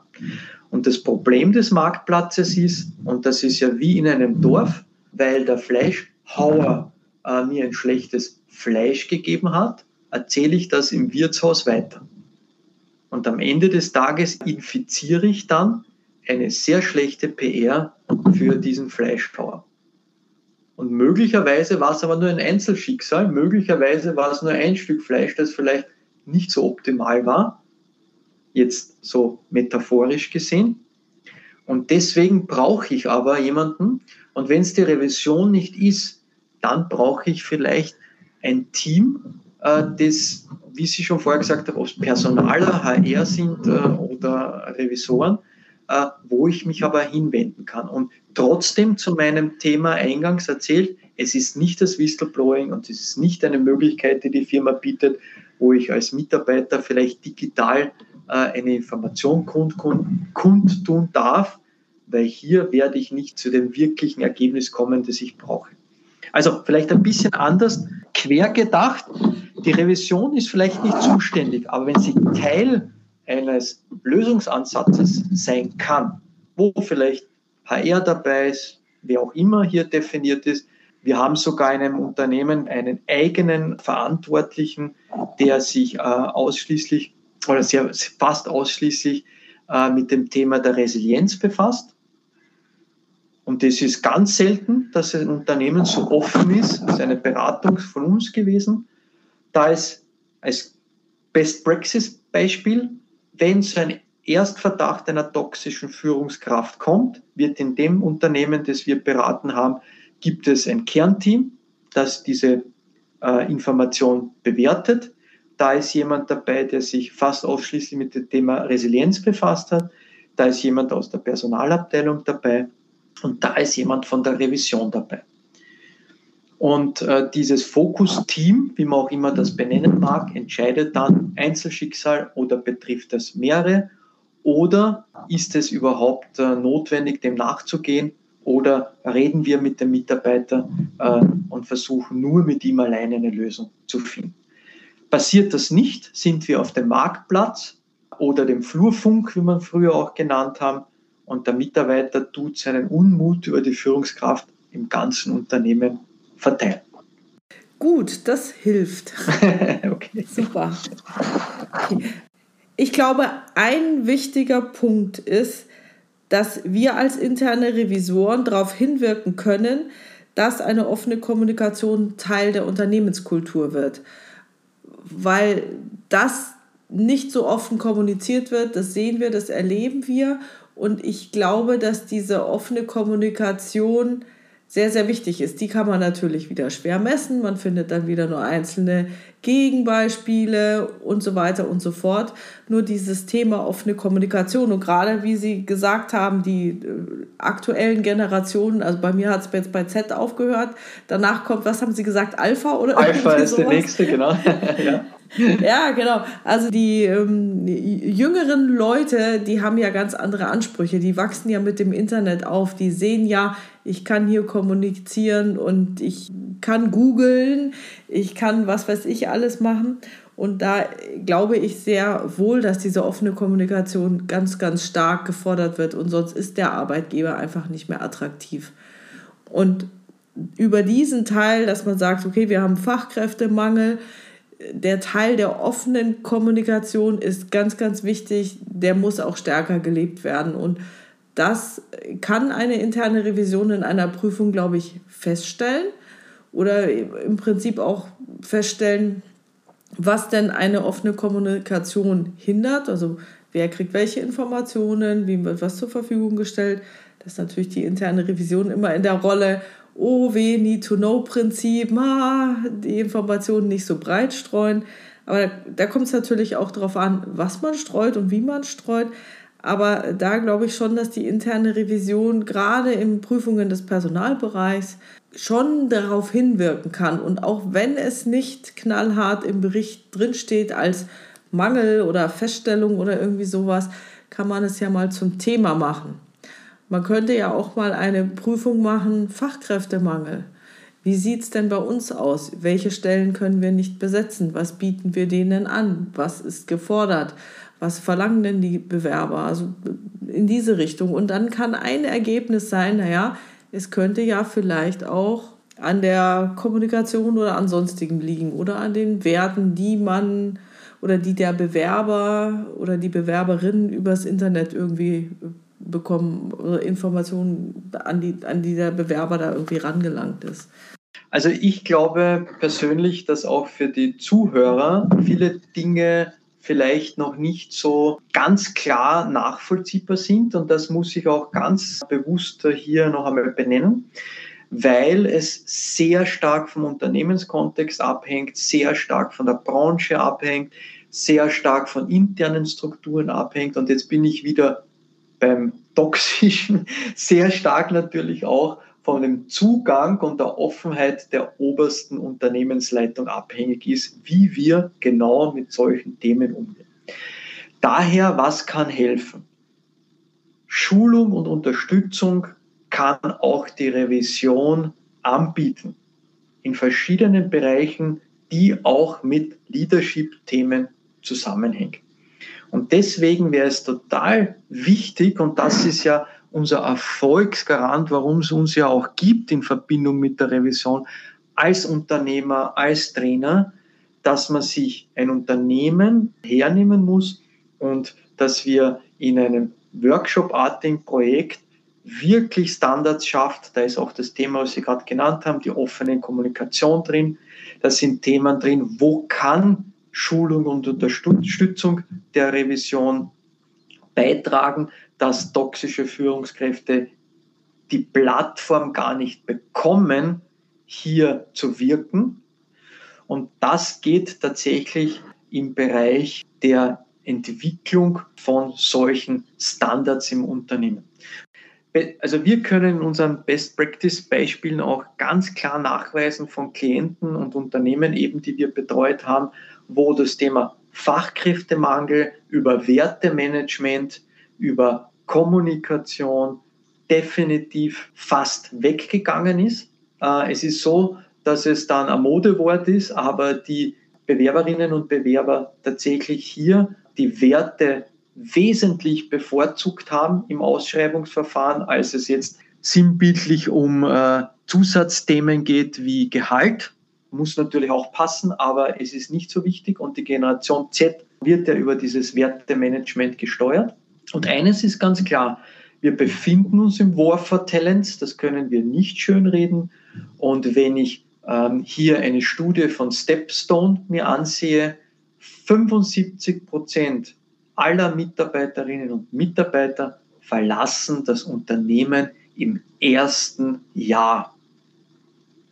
Und wenn man diese Studie hinterfragt, dann sind es am Ende des Tages tatsächlich Themen, die über Führungskräfte gesteuert worden sind, die sie als extrem hoch negativ bewertet haben. Es waren aber zu ganz wenig Prozent Themen wie vielleicht das Thema, äh, ich bin doch nicht mit dem Gehalt oder ähnliches zufrieden, weil das war ja am Anfang des Gespräches ja klar ausgewiesen. Aber was Menschen natürlich nicht wissen, ist, wie man mit ihnen tatsächlich im Unternehmen umgehen wird. Und das erleben sie halt im ersten Jahr. Und noch einmal die Zahl, damit man sich die einprägt, 75 Prozent verlassen das Unternehmen im ersten Dienstjahr. Könnten Sie mir diese Studie zur Verfügung stellen, beziehungsweise den Link darauf? Dann würde ich das in die Podcast-Show Notes aufnehmen. Klar, mache ich. Das finde ich super. Klar. Ja, weil das ist jetzt für Revisoren, die sich mal die Fluktuation angucken, und zwar nicht über das Gesamtunternehmen, sondern in Bezug auf die Dauer der Zugehörigkeit zum Unternehmen, die hätten dann vielleicht auch ein Indiz bzw. etwas an der Hand, mit dem sie an den zum Beispiel Personalbereich herantreten könnten, um zu sagen, hier ist diese Studie von Stepstone, wo man sagt, kennt, glaube ich, jeder im Personalbereich. Wenn nicht, sind sie, glaube ich, in der falschen Abteilung des Personalbereichs oder äh, vielleicht äh, noch nicht so lange dabei. Und deswegen müssen wir eben diesen Werte-Workshop machen. Ich kann mir jetzt noch nicht vorstellen, wie der ablaufen wird. Deswegen wollen Sie da vielleicht noch mal kurz was dazu sagen? Wie würde denn so ein Werte-Workshop überhaupt ablaufen, dass man gemeinsam die Werte erarbeitet in Bezug auf Führung?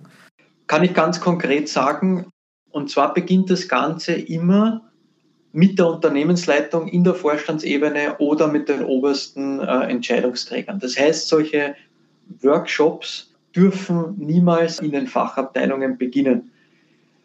Wir binden eigentlich immer einmal die Geschäftsführung, die Geschäftsleitung, Vorstand, wenn auch immer, in die Ziel- oder in die Ergebnisorientierung mit ein, weil erst dann werden auch spätere Module oder Werkzeuge, die installiert werden, auch unterstützt. Und das ist auch etwas, was ich sehr oft Personalern sage.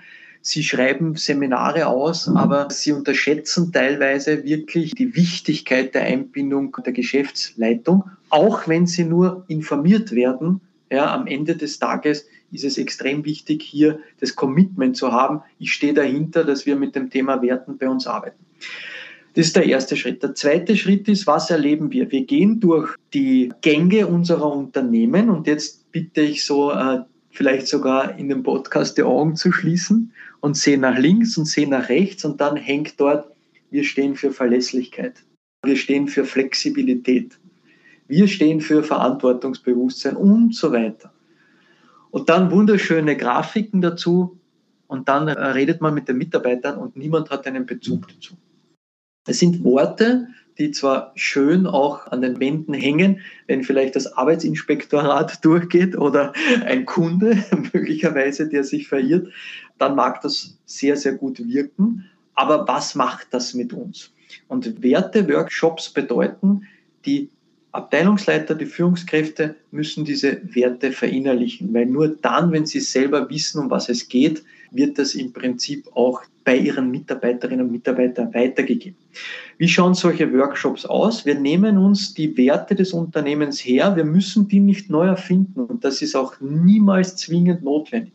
Wenn ich im Unternehmen drei Werte habe, für die ich stehe, Integrität, Loyalität, was auch Effektivität, was auch immer, dann hat das ja irgendwo eine Begründung. Aber die Begründung darf nicht liegen, dass wir die im Businessplan einfach reingeschrieben haben, sondern man hat sich einmal drüber Gedanken gemacht. Und unser Werte-Workshop schaut im Prinzip dann so aus, dass wir, nehmen wir ein Beispiel halt Effektivität, am Vormittag mit den Schnittstellen das Thema Effektivität theoretisch behandeln. Das ist immer, rennt bei uns immer gleich ab, weil wir immer die größten Erfolge daraus reflektiert haben. Wir behandeln einmal das auf der Theorieebene. Nach der Mittagspause kommt dann ein externer Keynote-Speaker, der irgendetwas erlebt hat in seinem Leben, wo Sie vielleicht als Führungskraft oder als Person hier zu dieser Person keinen Zugang hätten. Und jetzt ist unser Erfolgsgeheimnis, wir verwenden hier nicht zwingend irgendwelche Top-Speaker am Markt, sondern äh, ich nenne Ihnen ein Beispiel. Wir haben zum Beispiel einmal einen Obdachlosen in unseren Werte-Workshop gebracht, der mittlerweile äh, bei einer Einrichtung auch wieder seine Arbeit gefunden hat, die sich um Obdachlose kümmert. Aber das war einmal eine der Top-Führungskräfte in seiner Branche. Und durch verschiedene Dinge, die passiert sind in seinem Leben, hat er einen Riesenabsturz erlebt. Und er erzählt unseren Führungskräften, was es bedeutet, immer hinaufgepusht worden zu sein, eine schöne Villa irgendwo zu haben, das schönste Auto zu fahren, die schönsten Urlaube und plötzlich ist alles weg. Und da geht es um Werte. Ja. Ist das jetzt die Villa, die ich habe? Was ist mit ihm passiert in dieser Zeit? Und das ist die Erkenntnis eigentlich, dass solche Menschen, die hier bei uns dann mit in diese Workshops genommen werden, äh, die man vielleicht niemals auf der Straße anspricht, die hier viel mehr Lebenserfahrung den Führungskräften mitgeben können, als vielleicht diese Theorieinhalte widerspiegeln. Und danach, nach, diesen, äh, äh, nach dieser Runde, kommt es zu einem erlebnisorientierten Miteinander. Dann wird das Thema vielleicht Effizienz genommen, wenn es der Wert des Unternehmens ist.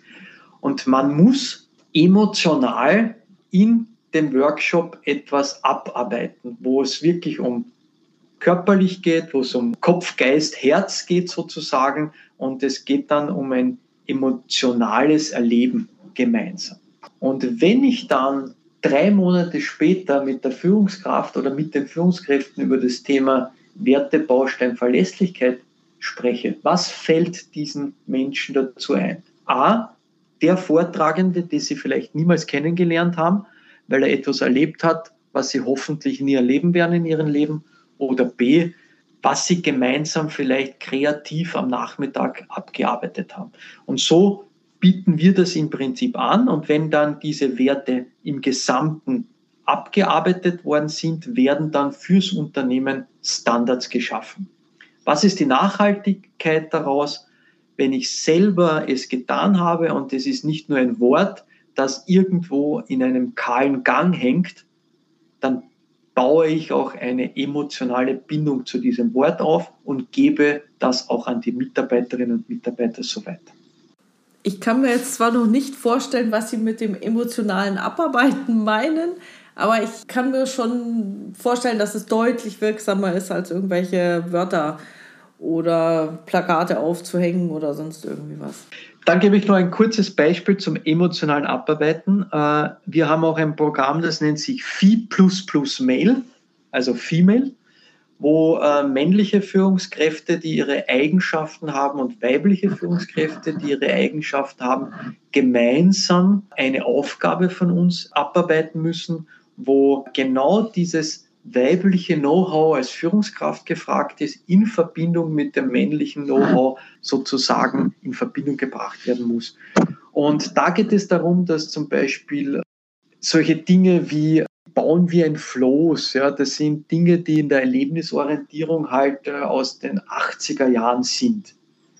Ja, und wir machen das halt ein bisschen anders. Wir versuchen hier nicht mehr nur ein Flows gemeinsam zu bauen, sondern sie kriegen eine konkrete Aufgabe, wo vielleicht jeder sein Quäntchen dazu beitragen muss. Aber das kann sportlich sein, das kann eben auch etwas gemeinsam zum Bauen sein.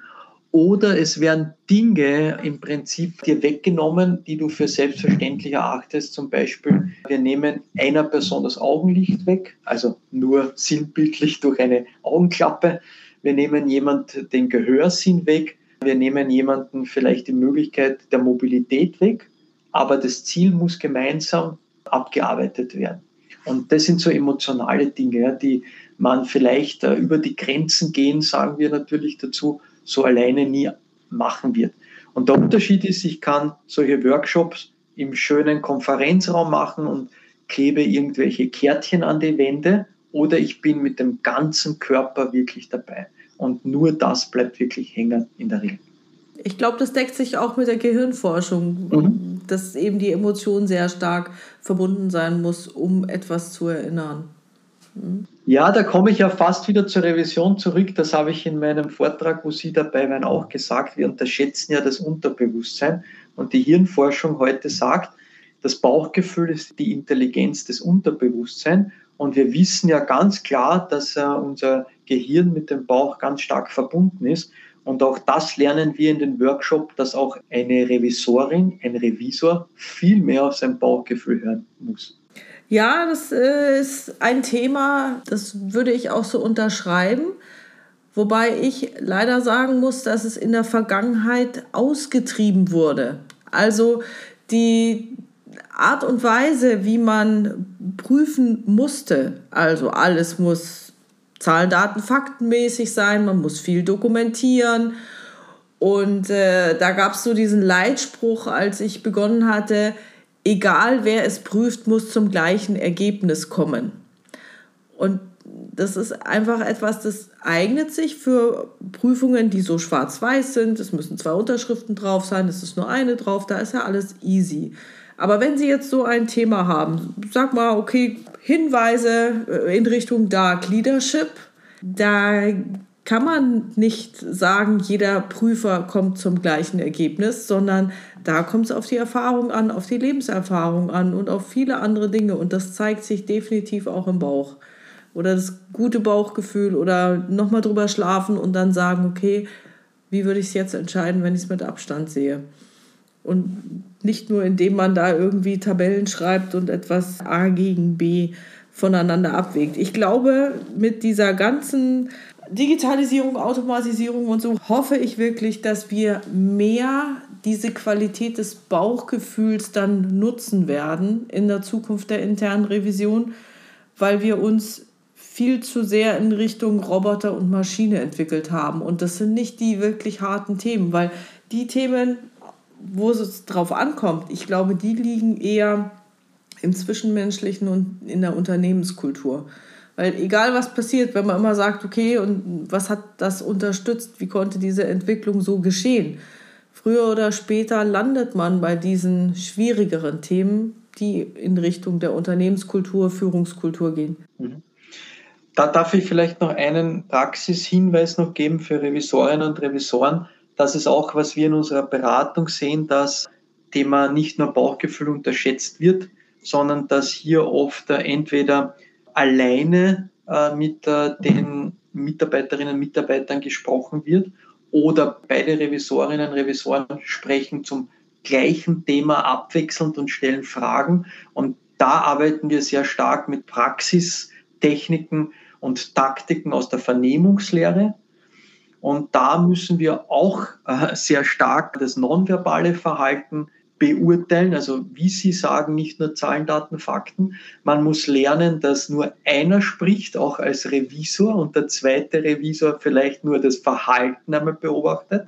Also da muss viel mehr Taktik noch in diese Gesprächsführung hinein. Und der zweite natürlich mehr dann auf ein Bauchgefühl achten kann, als der, der tatsächlich die Fragen stellt und das Gespräch führt.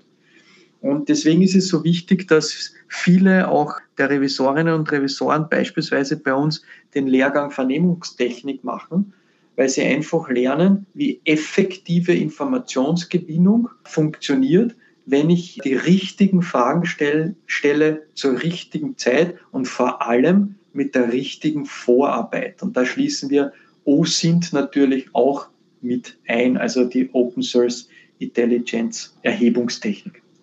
Oh, das hört sich spannend an. Wann ist das nächste Seminar dazu? Äh, Im Oktober.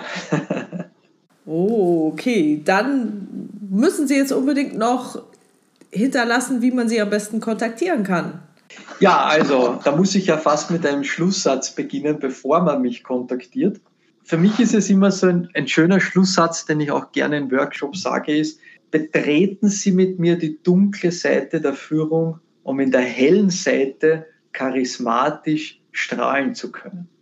Ähm, daher, ähm, auch wenn für äh, viele der Zuhörer heute möglicherweise Dinge äh, noch ein bisschen kryptisch ist, ist es äh, für mich ganz wichtig hier zu sagen, dass ich auch als Person äh, mit dem Thema der Revision und äh, den Personen, die dahinten, dahinter stehen, sehr, sehr einen offenen Zugang pflege. Deswegen der einfachste Weg zu sagen, das habe ich nicht verstanden, auch in dem Podcast oder wie haben Sie das gemeint, treten Sie mit mir vielleicht über LinkedIn in Verbindung, schreiben Sie mir dort einfach eine kurze Nachricht auch wenn Sie Fragen zu diesem Podcast haben, weil es ist einfach ein so wahnsinnig breit gefächertes Thema, das Thema Dark Leadership. Es ist so viel unternehmensabhängig und kontextabhängig, dass ich heute ja nur so ein bisschen einen Grobüberblick dazu geben habe können. Deswegen ein einfacher Zugang zu dem Thema, mich über LinkedIn zu kontaktieren.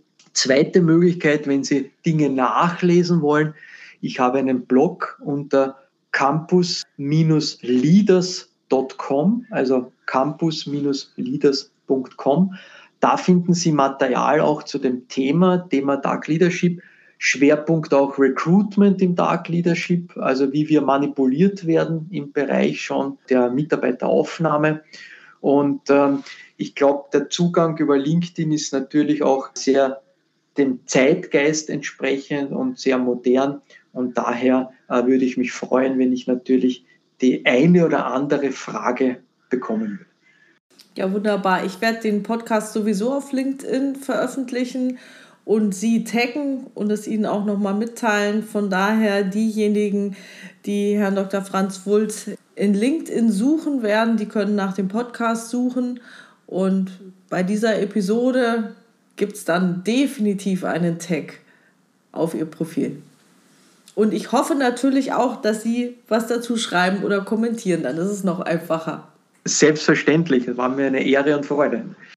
Ja, super.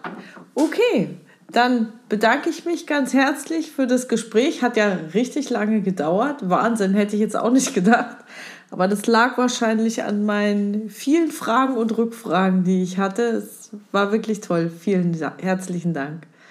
Ja, dann sage ich auch vielen, vielen Dank. Also für mich war es auch sehr spannend, einmal diese Seite ein bisschen widerspiegeln zu können, auch aus Seite eines externen Beraters. Und äh, alles werden wir wahrscheinlich nicht umsetzen können, aber unterstützen können wir in den meisten Fällen oder Richtungen vorgeben, die vielleicht manchmal das Quäntchen sind, die fehlen, um ein gewisses Ergebnis zu erreichen. Super, herzlichen Dank. Tschüss.